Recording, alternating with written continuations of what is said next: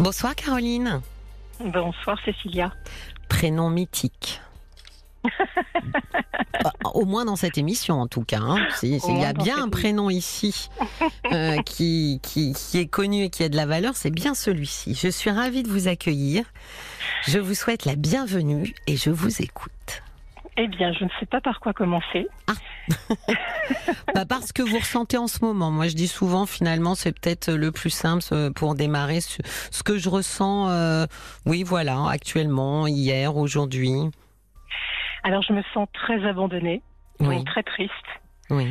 euh, sur le plan euh, sentimental. Et euh, pour tout vous avouer, j'ai écouté un témoignage il y a deux semaines euh, euh, sur votre euh, radio Oui, euh, de Catherine oui. euh, qui parlait d'une d'une relation avec un homme qui était en en procédure de divorce, qui a divorcé. Ah Et, oui, euh, absolument. Et, et donc ça m'avait beaucoup interpellée parce que je me retrouvais. Oui, ce- alors je rappelle pour les oui oui pour les auditeurs et auditrices, Catherine nous avait effectivement confié euh, qu'elle était euh, elle était en relation avec un homme qui était marié pendant euh, quelques années, je crois.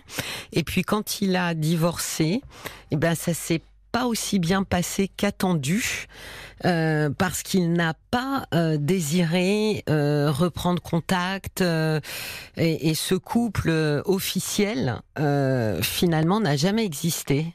Euh, Ils étaient un couple officieux et n'ont pas euh, n'ont pas euh, finalement eu une autre histoire en tant que couple officiel. Oui, je me souviens très bien.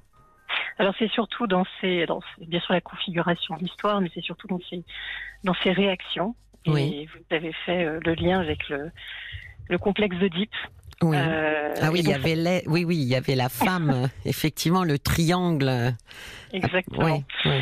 Et je me suis complètement retrouvée puisque moi ça fait des années que je fais une une, psycho- une psychothérapie et en ce moment je ben, je plonge dans ce dans ce complexe d'Oedipe.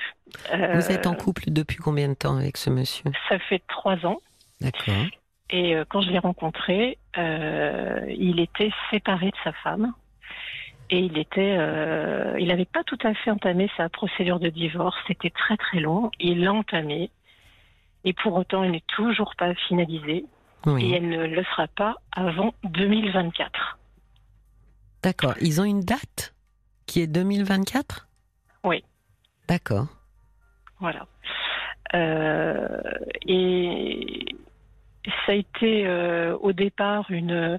Alors il me disait, euh, ma femme est, est, est à Tahiti avec son compagnon, donc pour moi tout était clair. Oui, De toute façon, je elle serais avait pas refait dans- sa vie, lui. euh, oui. Voilà, donc je ne serais pas allée dans cette relation si ce n'avait pas été le cas. Oui. Il me disait en plus que c'était une simple formalité, et je pense qu'il était vraiment sincère. Oui, j'allais vous dire peut-être qu'il le pensait. Oui, oui, tout Ouais. à fait. Je, je pense sincèrement. Euh, sauf que ça s'est pas fait comme ça.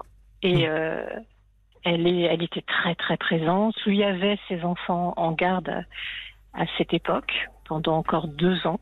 Ils ont, ils ont combien d'enfants qui ont quel âge ensemble? Alors ils ont deux enfants et aujourd'hui ils ont 17 et 19 ans.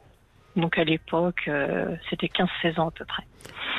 Et moi ça, ça marchait bien avec eux, enfin, ça fonctionnait bien. Moi-même j'ai quatre enfants, donc ça, ça allait bien, ça, ça roulait. Ah oui, ça faisait six à vous deux. Exactement. C'est presque une petite colonie, quoi. Voilà. Ouais. Euh, Jusqu'au jour où, euh, donc au bout de, c'est en 2019, euh, en 2020, euh, elle revient de Tahiti sur un coup de tête parce qu'elle est très souvent comme ça, avec son compagnon. Oui. Et comme elle n'avait pas de, de lieu pour habiter, eh bien, son futur ex-mari lui propose qu'elle habite avec lui et son compagnon. Alors, attendez, vous m'avez perdu. Son futur Euh, ex-mari, donc Son- votre en fait, compagnon à vous. Mon compagnon a, a accueilli sa femme Ah, mais vous viviez pas ensemble avec ce monsieur Ah non, non, on vivait pas ensemble. Ah, d'accord. on vit à quatre. Pardon, j'ai omis un, un détail. Oui, lui vivait tout seul chez lui. Voilà, il était à, il était à 400, il est à 350 km de, de, de chez moi. D'accord. Et donc, euh, mais ça ne nous empêchait pas de nous voir très souvent. Oui, oui, oui. Mais du coup, il lui a offert le gîte et le couvert. Voilà. Euh, et donc, euh, et comme c'était au moment du Covid, eh bien, elle est restée six mois. J'allais vous dire, elle n'est plus repartie. elle n'est plus repartie et elle est restée six mois chez lui. Donc moi, je ne pouvais pas le voir pendant six mois. Et pourquoi ça, Eh bien, que vous n'y allez pas, je comprends, Caroline, mais lui pouvait, pouvait venir chez vous.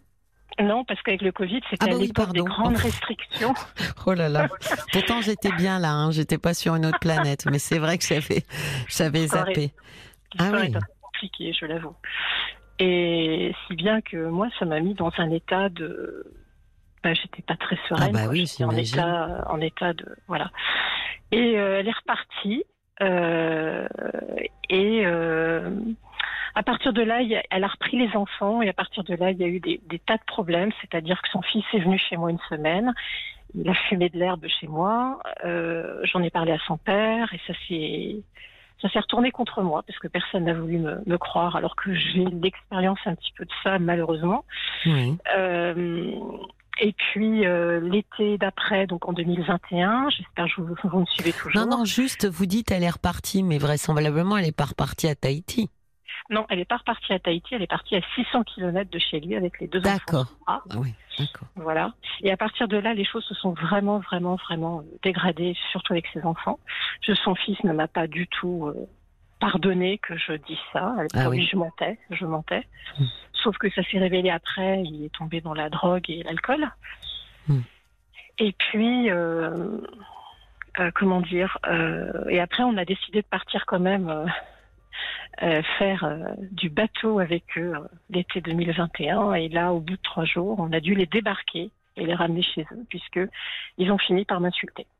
Ah oui. Oui, je pense que la mère était derrière, enfin j'en suis sûre. Oui, parce que c'était pas du tout, du tout le, le rapport que vous aviez avec eux quand sa mère était très, très, quand leur mère était très très loin. Non, non, pas du tout. J'avais un bon rapport. Moi, j'ai même, euh, je l'ai même pris sous mon aile, le, grand, parce que je, trouvais qu'il avait des. Bon, moi, je, m'intéresse beaucoup à la psychologie. Je fais des études à l'université à ce propos. Je mhm. Je sais pas à votre niveau, mais. Oui, non, mais. voilà.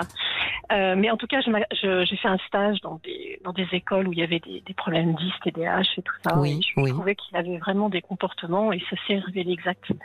Ah bah comme quoi, vous voyez que il vous était, il, était, il était atteint d'un TDAH avec une anxiété généralisée. Donc du coup, il a été euh, pris en charge. Son père l'a vraiment, euh, il m'a, je, l'ai soutenu, on s'est soutenu et tout ça. Sauf qu'il a tout abandonné après. Et puis, euh, bon, bien évidemment, ces, ces, diagnostics amènent à des conduites à risque. Et, oui. Et donc, il s'est facilement drogué et, alcoolisé. Voilà. Donc, euh, vous voyez, j'avais quand même une relation de confiance avec lui. C'était pas. Bah oui. Et donc, vous avez été obligé de les débarquer les, les, les ramener euh, bah, chez leur oui, mère. Chez, leur mère. Oui. Et puis, euh, et puis il n'y a pas eu de, de sanction de la part du père. Ah, euh, c'est-à-dire comment Oui, alors ça c'est souvent. J'allais dire la question et le problème. Ça c'est, j'allais presque, c'est presque même pas souvent. C'est la question et le problème. C'est comment se situe en fait euh, le parent à ce moment-là. Oui, alors euh, je pense qu'il y avait. Euh, je, je, je, peux tout comprendre, mais euh, faut-il que je ramène ça à moi Oui, oui, oui, je parle par rapport vraiment, à vous. Hein. Ouais, je me suis sentie vraiment trahie. Hum. Euh, parce que du coup, euh, il était vraiment très en colère contre ses contre ses enfants et et puis après, bah, les choses se sont aplanies. Il a continué à avoir des liens avec avec eux. Enfin, c'est pas que je voulais pas qu'il ait les liens, oui, je comprends. mais je voulais je voulais qu'il y ait quand même une une sanction, quelque chose, des, des oui, actes, que, non, que soit reconnu en fait euh, le ce qui avait été fait à votre rencontre, que quelqu'un reconnaisse ça, mettre des mots, pas seulement dire, euh, enfin. Le reconnaître, ça veut dire pleinement, hein, profondément. Euh, par exemple, en discuter tous les quatre, se dire, euh, voilà, il faut vraiment que cette chose-là. Or, c'est vrai quand même, Caroline, qu'on a tendance, surtout un parent qui est séparé, il y a une culpabilité qui joue quand même. Euh, on a tendance à, à vouloir que ça disparaisse, quoi. Oui, oui, oui, tout à fait. Et, et donc, on a, on a, on a continué à euh, on a continué cette année et puis euh, je, sentais mon, mon ami euh, de, plus en plus nerveux, très agressif envers moi. Et à un moment donné, il, a lâché le morceau. Comme il était en procédure de divorce et que cette, cette femme ne travaillait pas, elle était mère au foyer et il lui devait une indemnité compensatoire. Oui. Euh, mais le divorce n'était pas acté, donc euh, il n'y avait rien à faire avant le divorce. Sauf qu'elle l'a tellement, tellement, tellement embêté, harcelé. Euh, lui aussi TDAH, donc ça, ça, n'arrange pas les choses. Euh, et bien finalement, il a cédé. Elle voulait une maison, et bien il a contracté un emprunt de, de, 150 000 euros. Pour l'aider à prendre une maison. Oui. Et de façon, lui, dans son histoire, c'était bon bah, je, je, ça, ça, ça, fera partie de la, la pension compensatoire, mais c'était pas de 150 000 euros. Il fallait qu'elle rembourse une partie.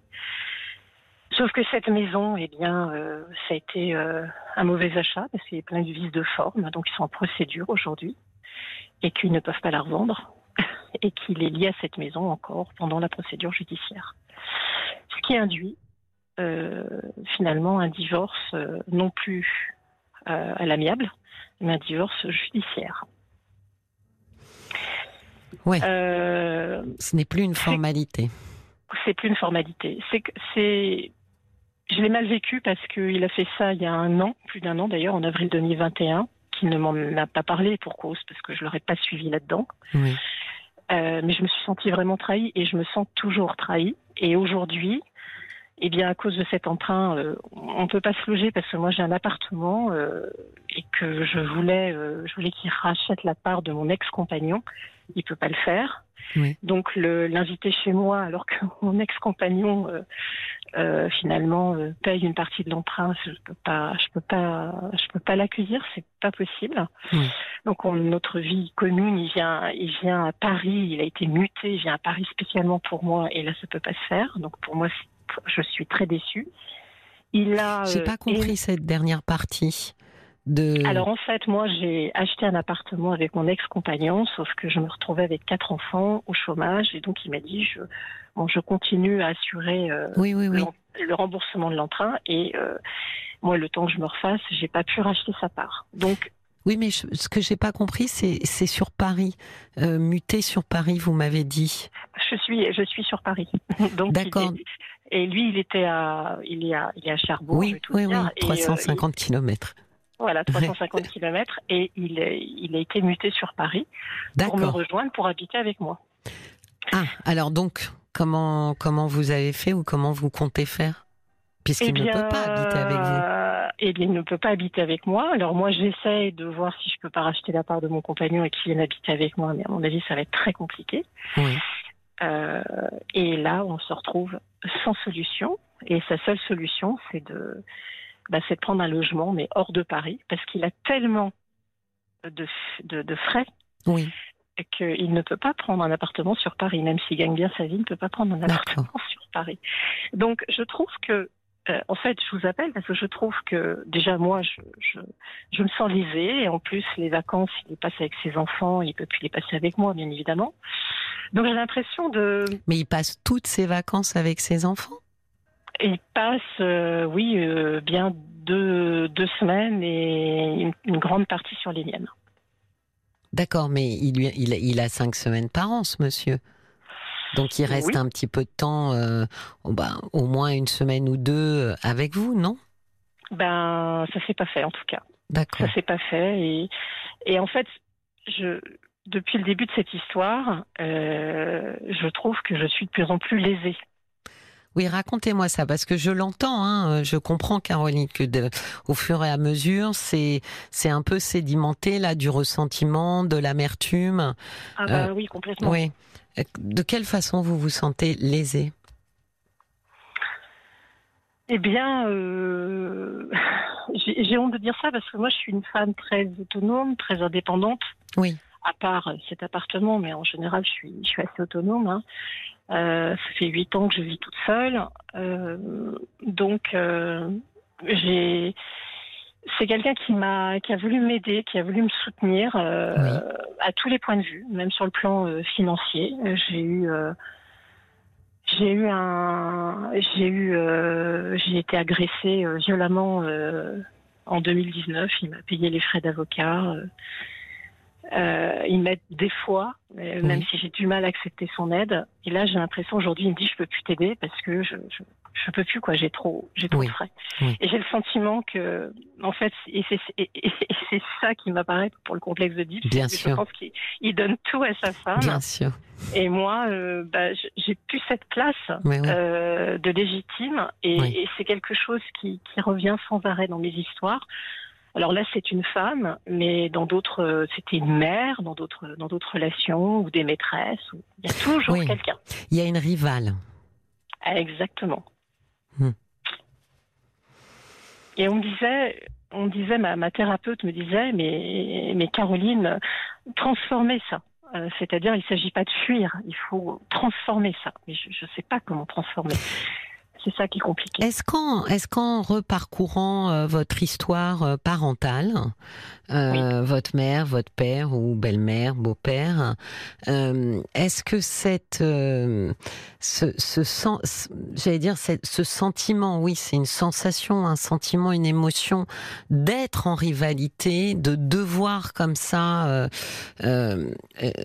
oui j'allais dire, euh, se distinguer. Voilà, euh, c'est déjà quelque chose que vous avez l'impression d'avoir vécu.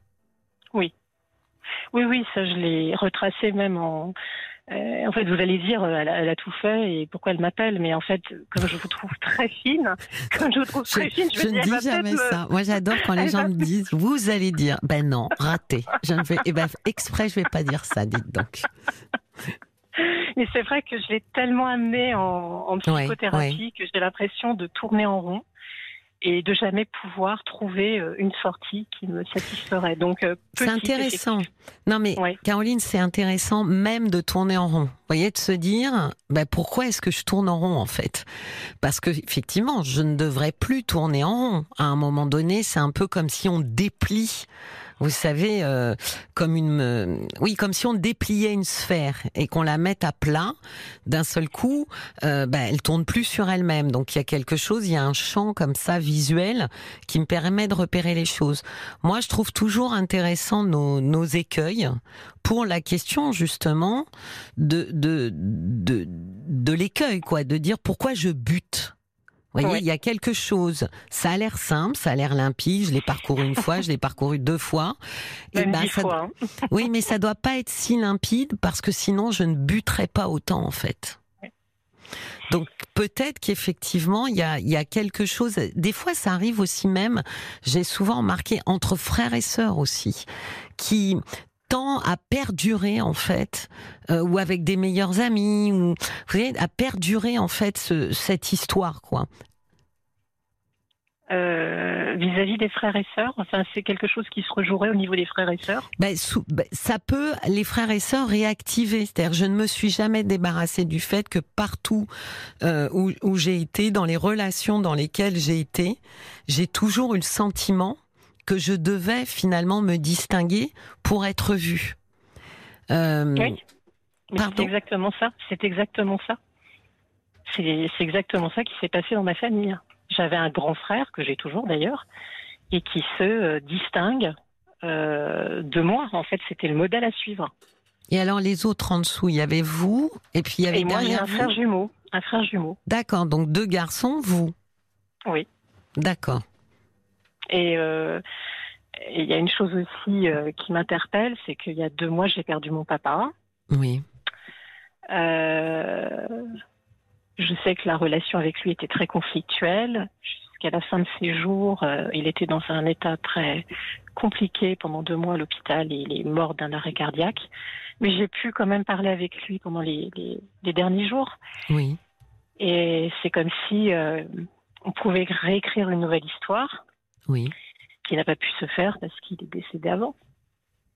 Donc pour moi, ça a été hyper frustrant et, j'ai comme l'impression que je me rapproche de ma mère du coup, parce qu'ils étaient mariés, 58 ans de mariage, je me rapproche de ma mère, ça se passe très bien, mais voilà, il y a de la frustration chez moi.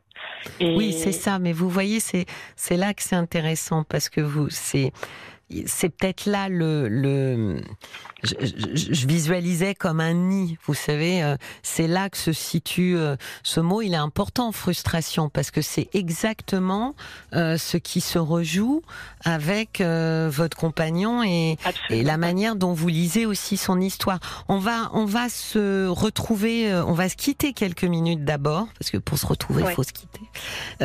et on se retrouve juste après. On va se séparer juste le temps du flash info, et je vous retrouve juste après. Restez bien en ligne, Caroline.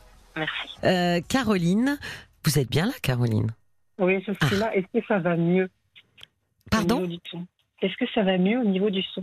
Ah ben moi, ça allait bien. Écoutez, on me fait signe, euh, Oriane me fait un signe avec le pouce, ça, ça doit vouloir dire euh, très bien. Donc voilà. Donc vous m'expliquiez, alors je trouvais ça très intéressant. Euh, euh, vous nous racontiez que dans bon, vous étiez euh, avec un monsieur, que l'ex-femme était revenue très présente, que ça s'était dégradé avec les fils de ce monsieur et que finalement cette femme, si j'ai bien compris, était tellement présente que vous aviez bien la sensation d'être non plus deux mais trois euh, dans cette histoire. Absolument. Et vous me disiez que quand votre euh, papa est décédé, c'était il y a deux mois, mm. euh, que les relations avaient été complexes avec lui, mais que euh, avant euh, qu'il ne décède, vous aviez pu parler avec lui et qu'il y avait eu de la frustration parce que finalement, je me demandais est-ce que c'était pas le moment où vous aviez finalement le parlé le plus sincèrement tous les deux? Alors, on n'a pas échangé énormément, mais il n'y avait pas forcément besoin de beaucoup échanger. Oui. Il me remerciait pour tout ce que je faisais pour lui. Euh, C'était euh, déjà arrivé, ça, Caroline, que votre papa, euh, quand il allait bien, hein, vous remercie de ce que vous pouviez faire Non, enfin, il était entre deux eaux parfois. Oui. Il pouvait me, me féliciter, et puis d'autres fois me me mettre plus bactère, quoi. Ce qui en général euh, annule. Hein, euh, un, plus 1 moins 1 égale 0. Donc en général, un compliment euh, est annulé si par ailleurs de la même bouche finalement sort une phrase désagréable. Oui. pour autant, j'ai contacté, enfin j'ai cru contacter plus de morticité les derniers, les derniers jours de, de sa vie. Oui. Euh, c'est peut-être pour ça d'ailleurs que je me dis, mais enfin, j'ai peut-être, je rêve aussi, j'ai rêvé aussi de ce qui pouvait se passer après. Oui. Je devais sortir de l'hôpital, donc c'était. Ah oui, d'accord. Vous aviez envisagé, projeté, oui. Oui, oui, j'avais projeté. Je pense que je, je, je, ressens comme ça parce que les liens, je les fais, euh, je crois, assez facilement. Pour autant, euh, j'ai besoin aussi de l'aide extérieure pour pour m'aider à faire un pas de côté. Oui. Euh, et, je pense que justement tous ces projets qui sont remis en cause. Oui. Euh, ça vient, alors je ne sais pas comment expliquer, mais vous aurez certainement les mots. Euh, j'essaye de faire le lien entre je pense. ces projets qui sont remis en cause, la mort de mon père, où, finalement tout s'est arrêté. Je pense qu'il y a une vraie résonance. Je pense que c'est ça le mot que, que vous ressentez, que ça résonne euh, entre euh, projeter. Voyez, vous projetiez la sortie de votre papa. Vous projetiez quelque chose de beaucoup plus heureux. Euh, vous projetiez une histoire qui continue et qui et, et, et qui se passe bien. Et avec ce monsieur, vous projetiez quelque chose s'installer ensemble, oui. racheter les parts de, de mon ex-compagnon. Finalement, il s'installera avec moi. Ou, vous voyez, donc dans les deux cas, à partir d'une histoire, euh, vous aviez projeté quelque chose, euh, une histoire euh, plus agréable. Et je pense que ça, c'est là, il y a une résonance parce que dans les deux cas, ce que vous aviez projeté ne s'est pas passé comme ça. Oui, vous avez raison. Je l'avais pas vu comme ça. Euh, je, je, peux vous dire que je me sens, je me sens, je me sens abandonnée, je me sens. Mais comme quand votre papa est décédé. Oh, oui, oui, bah alors cette tristesse, euh, malheureusement. Oui, mais vous voyez ce qui est en train de se passer, c'est qu'il y a une forme d'écho en vous. Je ne dis pas que la situation est facile avec votre compagnon, hein, Caroline. Euh, j'entends bien que lui a beaucoup de mal à se placer et à se situer. Et souvent, c'est quand même un problème majeur parce que si on est bien situé et bien placé, dans les familles recomposées, hein, j'entends. Euh, ça se passe quand même beaucoup mieux, mais dès lors qu'on est mal situé, mal placé, souvent avec des enfants, c'est parce qu'il y a la culpabilité. Je veux être un bon père, donc comme je les vois pas beaucoup, c'est pas pour leur taper dessus, enfin taper dessus au sens euh, littéral. Hein. Euh, donc j'essaye d'être sympa, etc. Donc on se situe mal et on se place mal, surtout par rapport à, à la compagne ou au compagnon. Hein, ça peut être dans l'autre sens, avec ou même pas dans l'autre sens du tout, un monsieur avec un monsieur, mais surtout par rapport à la personne avec qui on vit. Euh, et là, je conçois qu'effectivement, il est mal situé et mal positionné. Cependant, je pense aussi que vous lisez cette situation à la lumière d'une autre situation et, et, que des échos, en fait, se font entre les deux, ce sentiment d'être abandonné, ce sentiment d'être triste. La première chose que vous m'avez dite, euh, Caroline, en commençant euh, notre euh, interview, consultation interview, notre témoignage ensemble, vous m'avez dit, je me sens triste, je me sens abandonnée. Donc, voyez, se sentir triste, se sentir abandonné, euh, mettre euh, à la poubelle ses projections, euh, tout ça sont des choses que vous avez déjà vécues. Et là, elles résonnent à nouveau parce que vous les lisez un petit peu comme en, vous savez, comme quand on passe un calque sur une feuille. Oui, oui. Je comprends tout à fait ce que vous dites. Donc ça, me, parle. Voilà, donc il est quand même probable, tout en considérant effectivement que ce monsieur est mal positionné dans son histoire avec vous, que malgré tout, vous, vous regardez les choses euh, à l'aune de votre histoire personnelle. Oui, oui, et en plus, ce que je ressens, alors c'est quelque chose que je ressens euh, très, très, très, très, euh, très régulièrement quand même. Hein. vous savez, les, les, moments de colère. Oui où là, je, me sens régressée. Bah oui, bah oui, mais oui. Petite fille, et pas du tout en tant qu'adulte, parce que quand j'ai je, la posture de l'adulte, oui. là, je sais faire la part des choses, c'est bien senti, voilà. Quand on est adulte, c'est comme ça. Oui, mais, là, je, je n'aime absolument pas la façon dont je réagis. Oui, vous dérapez. Oui, oui, oui. Alors régresser pour euh, pour nos auditeurs auditrices, ça me fait souvent penser à un escalier. Vous voyez, alors premier étage, j'ai 10 ans, deuxième étage, j'en ai 12, troisième étage, puis voilà, plus on monte là-haut et plus euh, on, on, on, est euh, âgé, alors on mature, et dans des événements des événements de vie particuliers, encore une fois, les choses peuvent se superposer et sans qu'on s'en rende compte, on descend en fait l'escalier. Et donc les émotions qu'on ressent à ce moment-là euh, sont des émotions qui viennent de loin. Euh, de, de, notre enfance et souvent d'ailleurs pour les gens et même pour nous-mêmes ça peut paraître disproportionné de dire mais pourquoi tu te mets dans des états pareils? Et ça c'est souvent un indicateur de se mettre dans des états disproportionnés ça veut dire qu'il n'y a pas que la situation actuelle qui est en train de jouer à l'intérieur de moi il y a une autre musique qui s'est mise en route oui, je, je... Et, du coup, euh, je... je ne sais pas comment. Euh, bon, bien sûr, la thérapie aide. Euh, Moi, je suis toujours, je suis toujours d'avis Caroline, de redérouler à nouveau. Vous savez, il y a plein de gens qui disent euh, j'ai fait une thérapie, 5 euh, ans, 10 ans, 15 ans, peu importe. Mais je, bon, euh, je le vois bien en thérapie, on peut aussi beaucoup tourner autour de quelque chose et tourner tellement près qu'on a l'impression qu'on s'en est débarrassé parce qu'on l'a vu au loin.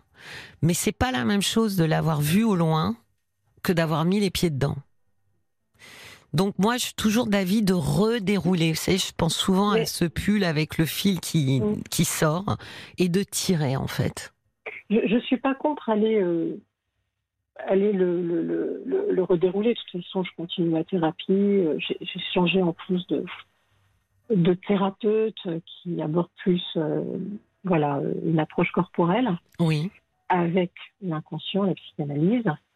Euh, et le corps parle. Ce qui est pas mal, ça, par rapport à justement vos, vos, vos régressions euh, de colère et d'émotions. Hmm. Oui, mais, mais c'est vrai que j'aurais pu dire, bon, le 2, je vois ma thérapeute, je lui en parlerai. Mais j'ai tellement été euh, vraiment interpellée par ce témoignage. Je vous écoute sur d'autres témoignages j'avais vraiment besoin de vous appeler. Là, c'était vraiment euh, une sorte d'impulsion. Oui, oui, oui, mais vous voyez, Caroline, regardez votre démarche. Vous dites, euh, je vois ma thérapeute, je peux lui en parler. Il y a quelque chose, euh, quand vous le dites, d'assez distant. Je ne sais pas comment vous l'expliquer. comme si on regarde à distance, en fait, quelque chose voyez? Ah oui, d'accord, donc je vois ça, euh, oui, ok, bah tiens, je vais lui en parler. Je pense que là, l'idée, c'est de peut-être reprendre par petits morceaux, en fait. Euh, de prendre des périodes. Par exemple, d'aller traquer, si je peux m'exprimer ainsi, traquer des moments de grande frustration dans votre enfance. De regarder avec quel personnage. Vous voyez, d'abord, je pars de de l'émotion et ensuite, je regarde qui est autour de moi parce que souvent on se rappelle pas vraiment euh, pourquoi. Si on se rappelle, tant mieux. Et puis j'essaye là de reconstituer euh, tout ce que je ressens. Vous voyez quand vous avez quand quand vous parlez de ce que vous ressentez avec votre compagnon, euh, vous vous voyez quand même facilement les liens qui se font très rapidement entre des situations entre vous, votre papa, vous, votre compagnon. Ouais. Et ça serait donc en fait prendre des situations que je vis avec mon compagnon. Ouais, euh, souvent, vous oui, oui. ce qui se passe. Alors, il y a, y a, une phrase souvent euh, qui est intéressante, euh, euh c'est de se dire voilà, il m'a il m'a fait ci, il m'a dit ça. souvent, je demande fermez les yeux et essayez de voir au plus loin.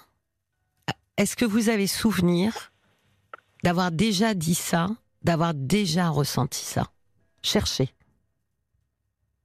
Et il y a des, des et de laisser émerger comme ça ces moments de d'amertume, de ressentiment, de honte, enfin voilà, des émotions euh, fortes. Et parce que c'est rarement la première fois évidemment, mais ce qui est intéressant c'est jusqu'où je peux remonter. Ah oui, oui. Vous voyez, c'est pas oui à 13 ans, OK très bien, mais avant 13 ans.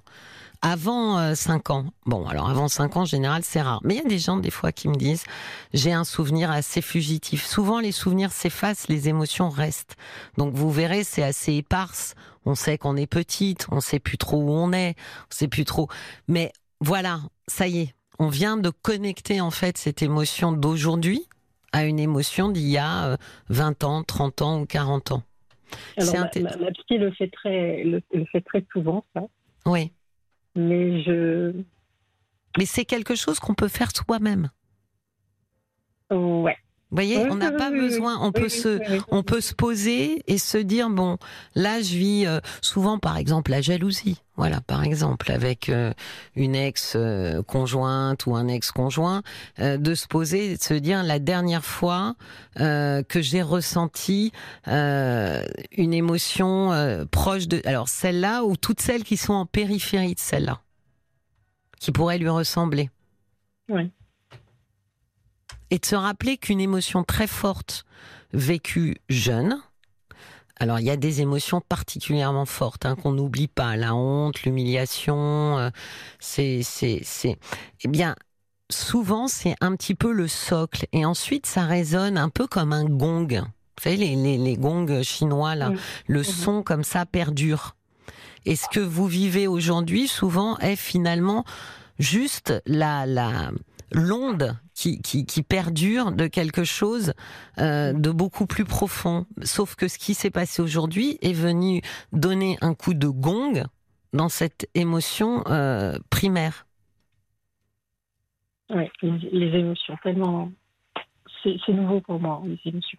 Enfin, c'est pas que j'en avais pas, mais. Et pourtant, la clé, elle est là, parce que vous avez bien dit avec votre papa, la frustration. Voyez, c'est ce sentiment dont vous vous êtes rappelé. J'ai, euh, on va faire un petit tour euh, par Facebook. J'ai Olivia qui a quelques messages pour vous, Caroline. Oui, alors euh, j'ai Oscar qui dit Cécilia Como, il est tellement dur de faire parler les morts. Il y a le fait que ce deuil est bloqué en face votre compagnon et votre père. Voilà, petit message de Stéphane. Euh, oui, ben, en tous les cas, se rejoue euh, quelque chose, mais je pense que c'était pas que votre compagnon. Je pense que les compagnons que vous avez eus avant euh, devaient se jouer aussi un peu euh, des choses similaires en termes de rivalité. Oui, bien sûr, bien sûr. Oui, donc c'est c'est surtout effectivement qu'ils incarnent tous.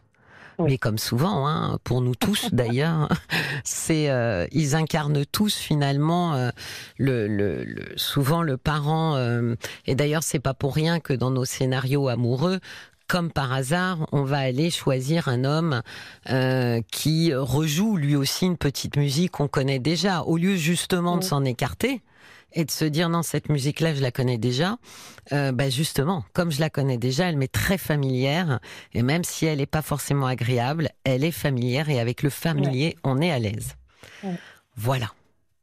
Je vous souhaite une très bonne soirée Caroline. J'espère vous avoir aidé Ah oui, oui, bien sûr. Bon, ben, et puis vous pourrez réécouter en podcast tout ce que j'ai dit. Euh, vous savez que je le dis souvent, mais on réécoute pas, on réentend pas surtout la, les mêmes choses de la même façon.